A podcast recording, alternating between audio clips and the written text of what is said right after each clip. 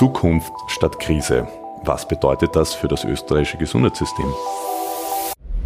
Die Krisen lassen sich recht leicht benennen. Pandemie, Pflegenotstand, Ärztemangel, Vertrauensverlust etc. Doch welche Zukunft wollen wir? Wir brauchen ein gemeinsames Bild, wohin wir gehen möchten, um ins Tun zu kommen.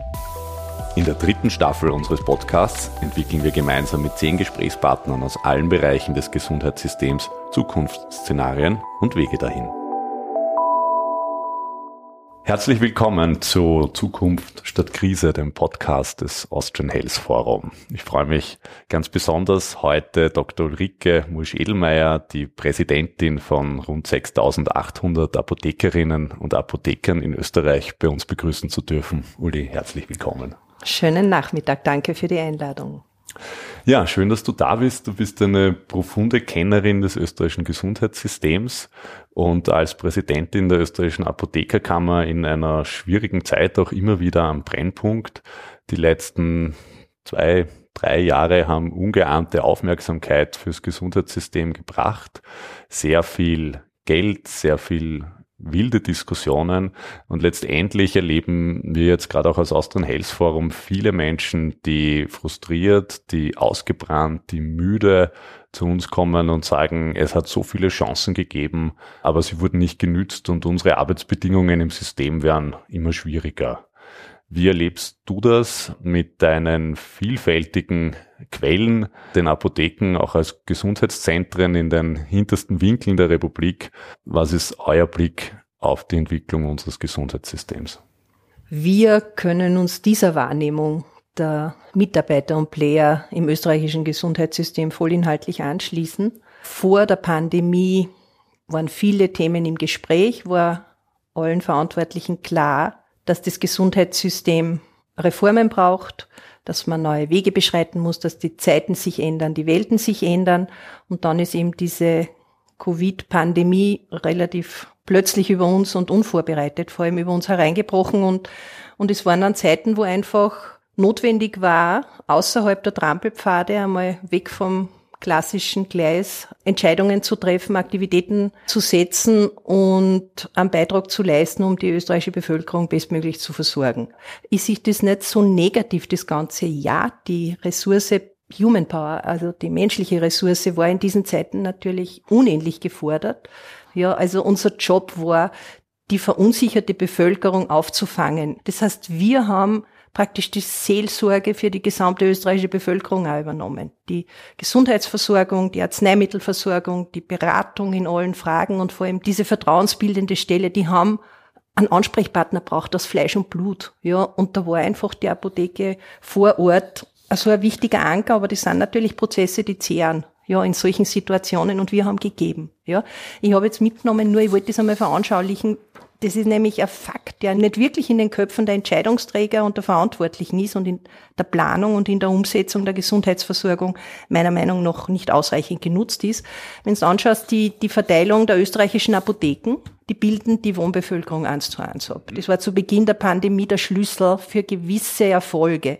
Also durch die Anlaufstelle Apotheke 1400 Mal flächenmäßig völlig gleich verteilt, immer offen, Offenhaltepflicht, hat die Politik gewusst, also alles, was ich über diese Schnittstelle abwickle, dient der österreichischen Wohnbevölkerung fair, gerecht, gleichmäßig. Das ist ein, ein Bild, das möchte, dass eigentlich jeder Entscheidungsträger immer bei allen Planungen und, und strategischen Überlegungen im Kopf hat. Und dann brauchen wir nichts Neues erfinden, sondern können dann im Zusammenhang mit der österreichischen Gesundheitsversorgung die Ressourcen die wir jetzt schon haben, maximal nutzen, diese Strukturen. Man muss sie connecten entsprechend und mit Aufgaben versehen und dann hätten wir manche Probleme nicht, über die wir jetzt jahrelang philosophieren und diskutieren. Ja, du sprichst über die besondere Stellung und Struktur der Apotheken in Österreich. Äh, wir hatten in diesem Podcast schon Andreas Huss von der österreichischen Gesundheitskasse zu Gast, der uns erzählt hat, wie schwierig es für die ÖGK ist, im Moment Ärzte zu finden, die Kassenstellen übernehmen. Wir hatten Elisabeth Potzmann, die Präsidentin des Gesundheits- und Krankenpflegeverbands hier, die uns erzählt hat, dass äh, nicht ganz klar ist, wo die Menschen alle hinkommen, aber immer weniger in der Pflege, vor allem im Spital arbeiten. Ich habe eigentlich noch nie gehört, dass eine Apotheke nicht mehr aufgesperrt hat, weil die Leute fehlen. Wie macht ihr das? Wir haben massive Personalprobleme und Nachwuchsprobleme, sowohl im akademischen als auch im nicht-akademischen Bereich. Und wenn man früher zehn Lehrlingsbewerbungen gehabt hat, hat man jetzt eine oder zwei. Und auch die Pharmazeuten, Pharmazeutinnen sind rar geworden. Wir haben das recherchiert und genau angeschaut. Es sind nicht weniger äh, an Köpfen, aber die Dienstausmaße, Work-Life-Balance und derartige Dinge ändern sich natürlich und es führt dazu, dass am Ende im, im Outcome weniger Stunden oder, oder weniger Einheiten zur Verfügung stehen und was noch dazu kommt, wir brauchen mit den Aufgaben, die jetzt auf uns zugekommen sind, wir brauchen einfach auch mehr Personal. Und, aber es ist auch für uns schwierig und wir setzen hohe Bemühungen, Nachwuchs zu generieren und zu akquirieren. Ja, vor wenigen Tagen hat der Rechnungshof äh, seinen aktuellen Bericht zu Gesundheitsförderung und Prävention veröffentlicht. Dabei läutet er die Alarmglocken, dass wir erstmals in der Nachkriegsgeschichte an Lebenserwartung verloren haben. Zwischen 2014 und 2019 waren es 1,6 Jahre Minus in der Lebenserwartung. Das, obwohl wir ein sehr ausgebautes Gesundheitssystem haben, das auch immer mehr Geld kostet. Äh, laut Rechnungshof ist ein Schlüssel auch äh, Gesundheitskompetenz und entsprechende Ausbildung und Beratung. Welche Rolle können Apotheken da leisten, um dieses Match äh, wieder umzudrehen?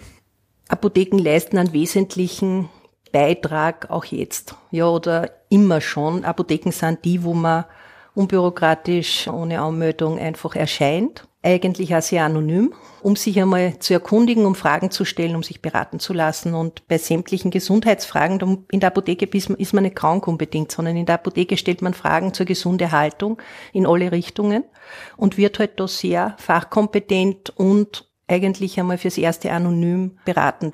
Also wir machen das teilweise ungedankt, unreflektiert vom System und auch unregistriert. Es wäre meiner Meinung nach eine Aufgabe für die Zukunft, um sich zu verbessern, da im Output, genau in diesen Fragen, diese Rolle der Apotheken oder dieser niederschwelligen Gesundheitsberufe besser zu nutzen. Und ich will zwar nicht über jetzt reden, sondern über die Zukunft, aber da, da brauche ich ganz kurz das jetzt, wenn ich mir die medizinische Versorgung in Österreich anschaue, die Gesundheitsversorgung in Österreich, dann ist es so eine klassische Versorgungspyramide, die beginnt beim Allgemeinmediziner, beim niedergelassenen Haus- und Vertrauensarzt, dann Facharzt, dann geht's in die Ambulanzen und dann ins Spital. Ja, also die Denke und strategische Planung in Österreich beginnt beim medizinischen Bereich, wo es erstens kostet und wo es zweitens an Ressourcen mangelt. Das heißt, Must-Have für breitere Basis, das sind die nichtmedizinischen Gesundheitsberufe. Und ich bin, nachdem ich nicht Experte für alles bin, ich bin für die Apotheken zuständig. Das ist die Grundversorgung. Ja, ich würde jetzt nicht sagen Primärversorgung, weil dann sind wir wieder bei den Primärversorgungseinheiten. Das möchte ich klar zur Seite schieben. Grundversorgung ja, das ist die Grundversorgung, bevor es zum Eintritt in eine medizinische Versorgung gibt, weil die Menschen brauchen vorher Grundversorgung im Zusammenhang mit Prävention, im Zusammenhang mit Gesundheitsförderung und mit allen diesen Themen. Eine strategische und die ist da. Das heißt, die Implementierung der nichtmedizinischen Gesundheitsberufe an die Basis der Versorgungspyramide, das ist einmal das Erste. Was fehlt natürlich, ist die strategische Planung. Und da fordere ich auf, und motiviere ich die Entscheidungsträger, das in die Planungen mit einzubeziehen, weil es ist grob fahrlässig, Dinge, die ich habe, brach liegen zu lassen damit die kommen wir so ja? ein bisschen zu den Handlungspfaden und zur strukturierten Herangehensweise. Du bist äh, oft am Tisch gesessen, wenn es darum ging, spät nachts noch Lösungen zu mhm. verhandeln, die am nächsten Tag dann vor allem in genau. der Pandemie geholfen haben. Jetzt haben wir nicht mehr diesen unmittelbaren Druck. Die Pandemie ist für beendet erklärt worden. Probleme gibt es aber trotzdem oder teilweise sogar noch mehr im Gesundheitswesen. Aber diesen Druck vermisse ich, weil der hat zu einer hocheffizienten Arbeit geführt. Genau. Wie können wir denn wieder zu dieser Effizienz finden, beziehungsweise wie kann man mehr strategiegeleitet geleitete Umsetzung in diesem System umsetzen? Oder vielleicht anders gefragt, was braucht ihr, um äh, eure Leistung auf den Boden zu bringen? Alle jammern, dass es Regionen gibt, die in Österreich kaum zu versorgen sind, weder in Pflege noch durch äh, medizinische Leistungen. Apotheken sind da draußen, wie du sagst. Was ist nötig, damit die volle Leistungsfähigkeit der Mitarbeiterinnen und Mitarbeiter dort auch systemwirksam wird? wenn man das erkannt hat und dem zustimmt, ja, also wenn es ein klares Bekenntnis gibt zu einer Erweiterung der Gesundheitspyramide um die nichtmedizinischen Gesundheitsberufe und das ist ein politisches Bekenntnis und ein strategisches Bekenntnis. Ja, gehört in die Zielsteuerungen und regionalen Strukturen und überall eine. Ja, äh, das ist einmal die Grundvoraussetzung. Und dann, wenn ich mich dazu bekenne, dann in der Pandemie war es so, man ist am Tisch gesessen, alle.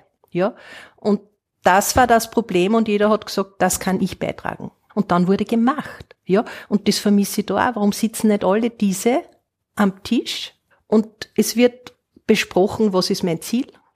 Und wenn ich da versuchen würde, das in dieser Art voranzutreiben, zu regeln, dann ist es nicht so schwer. Und wenn ich sage, in der Apotheken kommen die Leute mit allem Möglichen, ihren Beschwerden, Fragen, Problemen. Und ich weiß, dass einfach ein, ein Großteil in der betreuten Selbstmedikation einmal versorgt wird. Das ist aber nicht standardisiert und das nicht strukturiert, ja, und das ist auch keine Dienstleistung, sondern das passiert, das ist irgendwie ein privates Geschäft und ein, das sind Zahlen, Daten, Fakten, die uns da durch die Loppen gehen, die unbezahlbar sind, ja, um zu bewerten. Ja, ich mache Abwassermonitoring, aber solche Dinge lasse ich alle flöten gehen. Die habe ich aber täglich. 500.000 Daten verloren. 500.000 Kundenkontakte, ja, täglich. Rechne mal hoch aufs Monat, ja, wo ich einfach vielleicht nur irgendeinen Klick mache, ja. Dann sagen wir betreute Selbstmedikation der Patient ist fertig versorgt, ist gut versorgt, weil er triagiert ist, im weitesten Sinn. Wir sind die größten Zuweiser zu den Ordis, das wissen sie aber nicht. Ja, wir sind wirklich die größten Zuweiser, das haben wir mal eine Studie gemacht. Und der Patient, der medizinische Versorgung braucht, kommt zur medizinischen Versorgung. Und der Arzt braucht sich nicht mit irgendeinem Wimmerl beschäftigen, sondern der Arzt arbeitet medizinisch für den Teil der Bevölkerung, der medizinische Versorgung Das heißt, die braucht. Apotheke ist der erste Anlaufpunkt, Na weil klar. 724 immer da, da, immer da, in der Region Vertrauens, klar, niederschwellig. Ja, genau, ja. genau.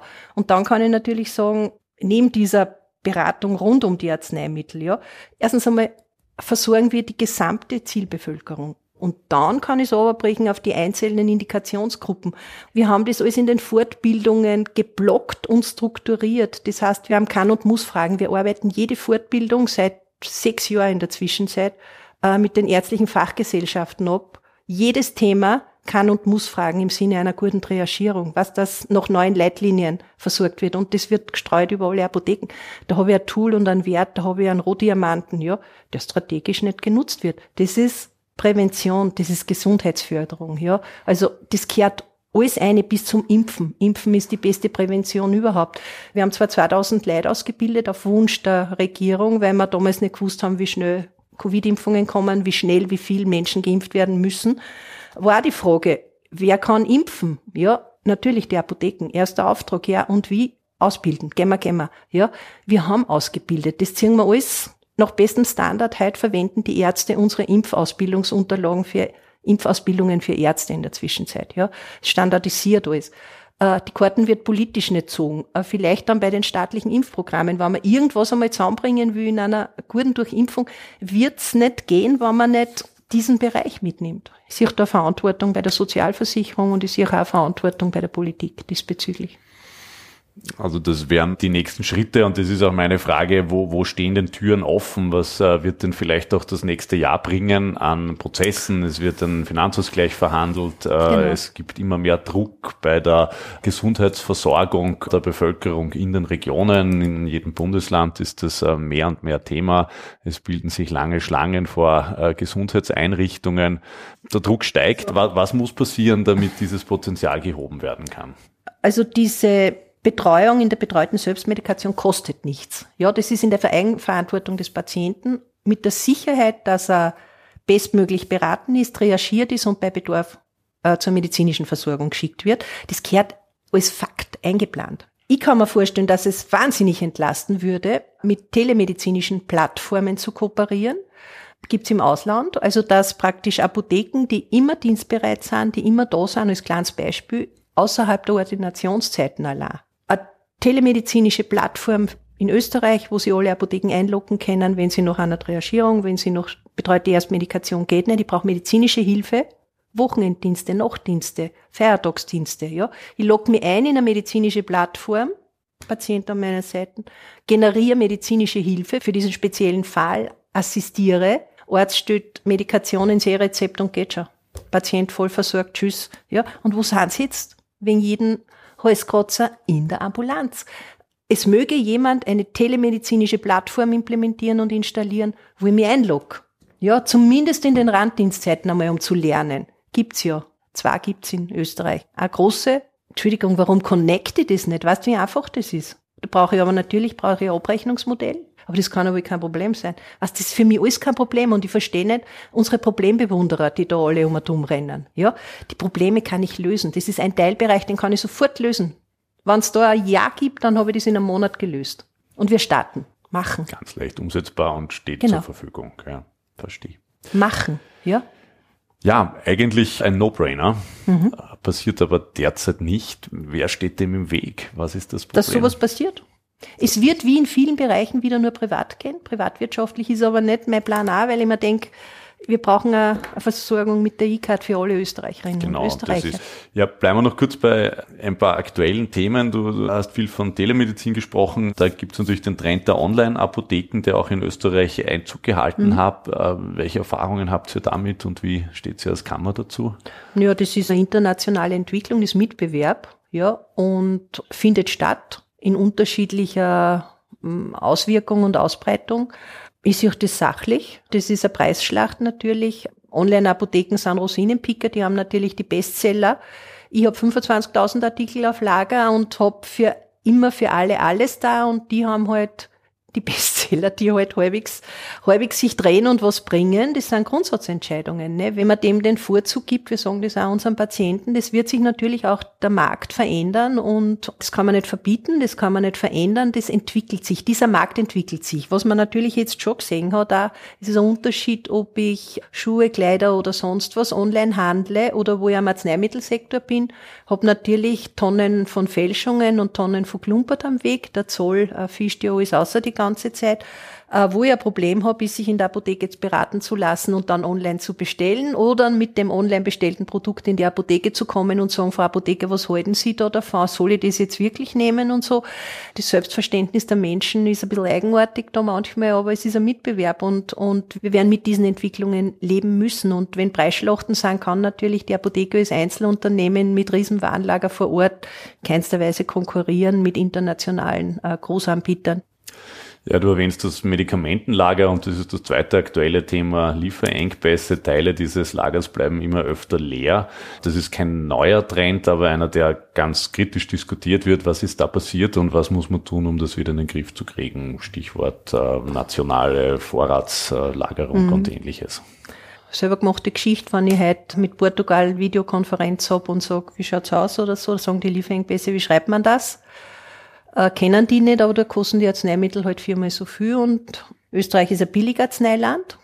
Das ist eine Entwicklung über die letzten Jahre und Jahrzehnte. Das ist eine bewusste Aktivität, die gesetzt wurde und hat natürlich dazu geführt, dass die Produktion, besonders Rohstoffbereich, irgendwo stattfindet, im indischen, chinesischen Raum und, und, und.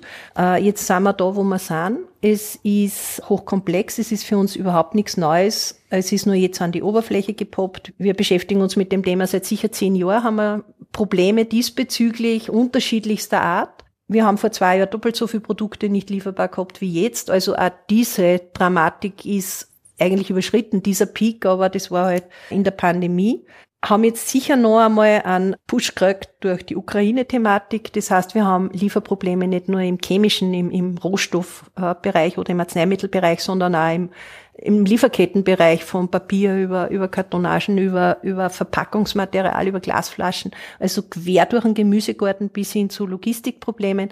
Und das alles kombiniert mit, mit einer erhöhten Infektionsrate. Wir brauchen hundertmal so viel, als man in Vergleichszeiträumen vorher, vor der Pandemie oder so gebraucht haben, nämlich so akut, ja, so ein Peak, den kann man nicht absichern. Das ist unvorhersehbar in dieser Dimension, aber was brauche ich, um dem zu begegnen? Da brauche ich maximal flexible Player. Das ist mein Anspruch, ist jetzt erstens einmal Flexibilisierung für uns, erweiterter Notfallparagraph oder solche Sachen, dass ich mich frei, unbürokratisch bewegen kann im Austausch nur wir wissen, was das tagesaktuell, was ist nicht lieferbar. Es gibt zwar die Listen bei der AGES, wo die Firmen einmelden und, und, und, aber ich habe trotzdem eine, eine sehr sich ständig veränderte Tagessituation und, und die wissen nur wir. Also ich brauche da maximale Flexibilisierung in, im Umgang mit Austausch.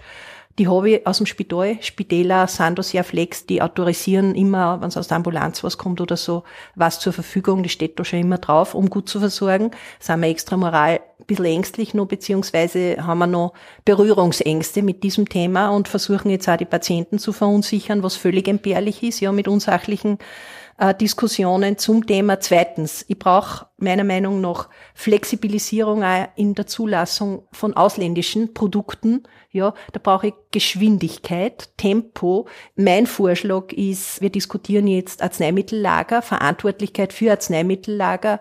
Mein Verständnis sagt, in Österreich kriegt man Erstattung für ein Produkt, wenn man die Belieferung oder Versorgung der österreichischen Bevölkerung sicherstellt. Weiß nicht, warum die Karten nicht gezogen wird, mit welchen äh, Auflagen auch immer. Finde ich völlig befremdlich, habe nichts gehört von den einschlägigen Stellen. Für mich ist die Industrie oder der Hersteller verantwortlich für eine Bevorratung für die Versorgung der nationalen Bevölkerung. Und zwar brauche ich dann sicher europäische Lager und auch nationale Lager in diesem Ausmaß, wie es dem, dem durchschnittlichen Bedarf dient.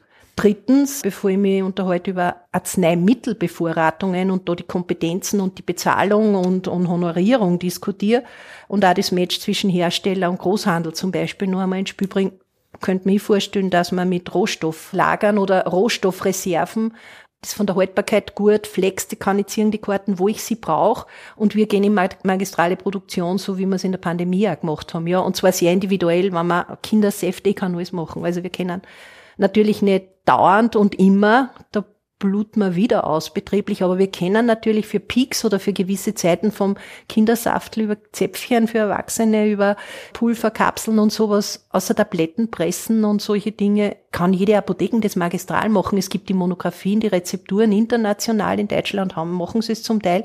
Und dann kann ich sagen, okay, für gewisse Dinge Rohstofflager. Challenge ist, wo kriege ich einen Rohstoff her?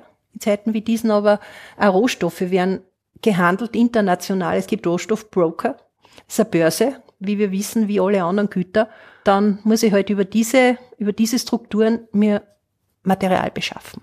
Da ist die regionale Struktur der Apotheken natürlich wieder gefragt. Ja. Um Peaks abzufedern. Ja. Und dann brauche ich auch nicht paniken irgendwie. Aber es ist ein irrer Aufwand. Und den Aufwand und die Bürokratie könnte man vereinfachen, indem man ein paar Rahmenbedingungen adaptiert.